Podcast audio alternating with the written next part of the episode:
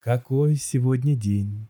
Какой сегодня день? Сегодня день процентной ставки от Феда. Да-да-да, дорогие друзья, сегодня мы наконец-таки узнаем решение ФРС США. И именно в этом подкасте мы об этом поговорим. Что ждать, к чему готовиться, а с вами Евген. И это подкаст Dart Traders. Доброе утро, я со всеми из вас тепло здороваюсь, потому что я соскучился по вам, меня не было целых два дня. Ну что ж, дорогие друзья, да, давайте приступим наступать. Сегодня мы узнаем решение ФРС США. И, в принципе, мы уже понимаем, что ФРС США поднимут процентную ставку на 0,25%. Это, в принципе, решение уже, можно так сказать, вложенное в рыночные ожидания. Мы уже точно знаем, что именно это случится. И рынками, конечно же, это заложено. Ну а главное, что мы сегодня с вами ожидаем, что же ФРС скажут после принятия решения сегодняшнего, так как для нас с вами важно именно те рыночные ожидания, которые будут закладываться в рынке именно уже в следующее решение, потому что сейчас большинство инвесторов уже точно знают о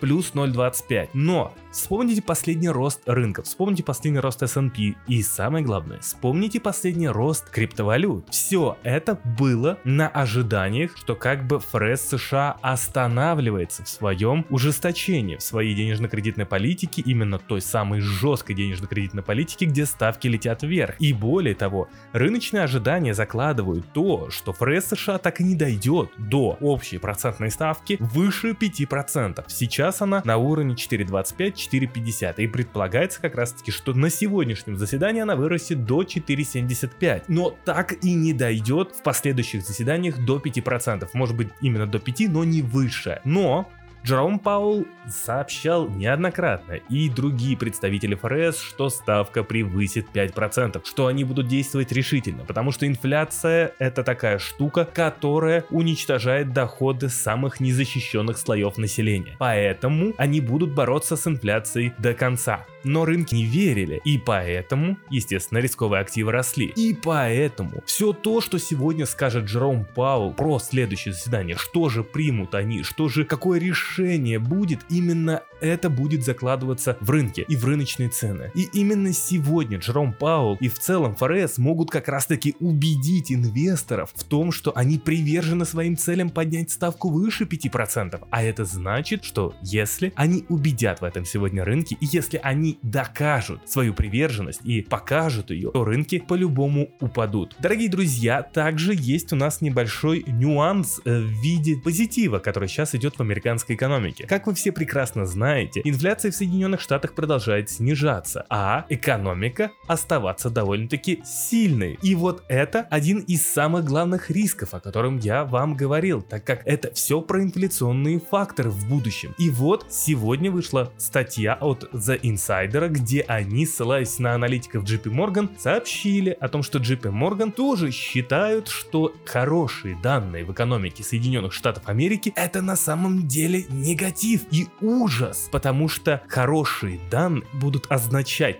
то, что ФРС США не будет снижать процентные ставки, а будут их только увеличивать. И вот здесь, дорогие друзья, вспомните то место, где сейчас находится безработица в США. Кстати, на этой неделе и выйдут данные по безработице США в пятницу. Но до них мы с вами еще доберемся. Дело в том, что безработица в США находится на критически низком уровне 3,5. Это просто историческое значение. Самая низкая безработица за 50 лет. И это просто фантастика. И именно это один из самых главных негативов, так как если инфляция все-таки продолжит и дальше снижаться, экономика останется такой сильной, то дальше ФРС не будет никакого пространства для снижения ставки, так как снижая ставку, они будут еще сильнее усугублять ситуацию на рынке труда, где конкуренция будет возрастать и опять раскручивать инфляционную спираль. И именно этого боятся аналитики JP Morgan, что ФРС останется жесткой и будет дальше ужесточать. И мол, если безработица не начнет расти, а инфляция будет снижаться, то это будет означать, что конец эпохи низких ставок. И впереди нас ждут только высокие ставки. И ФРС все-таки придется высокими ставками загнать экономику в рецессию для того, чтобы как-то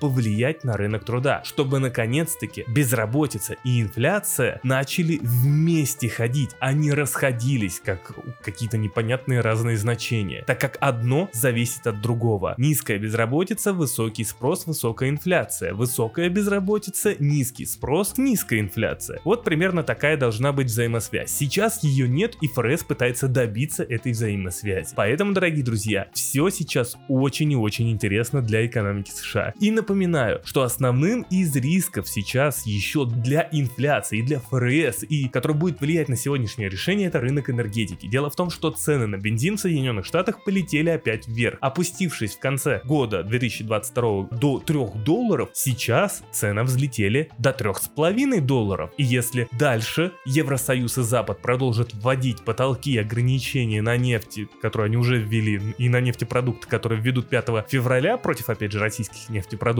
это может спровоцировать очередной рост цен на энергетику и на нефтепродукт. США начнут конкурировать как раз таки с Европой за нефтепродукты. И это будет очень-очень-очень и очень интересно, так как цены начнут расти. И это будет, конечно же, одним из компонентов, который будет замедлять замедление инфляции, если так можно выразиться. Дорогие друзья, мы продолжаем сегодня ждать данных, мы продолжаем готовиться к тому, что же сегодня скажет ФРС, но мы не ориентируемся именно на то, насколько вырастет сегодня сегодня ставка мы ориентируемся на то, насколько политика ФРС останется жесткой после сегодняшнего решения, после сегодняшнего заседания. Именно это будет основным движущим фактором дальше. Именно отсюда мы можем отталкиваться. Возможен ли разворот в денежно-кредитной политике США? Возможно ли то, что ФРС выйдут и скажут, Ребзя, мы переборщили с повышением ставки, мы начинаем резко ее снижать и рынки летят вверх. Будет ли такое? Неизвестно, потому что очень много неопределенностей. Но есть и позитивные моменты, которые сегодня могут случиться, а именно то, что сегодня также наравне со всем негативом, наравне с тем, что ФРС может оставаться и дальше жесткой, что скорее всего, так как инфляцию нужно подавить, а особенно рыночные ожидания нужно подавить. Но есть и вероятность, что ФРС США могут сегодня объявить о паузе, грядущей паузе. Возможно, они могут сказать там через 2, через 3 заседания мы планируем паузу в повышении процентной ставки. Именно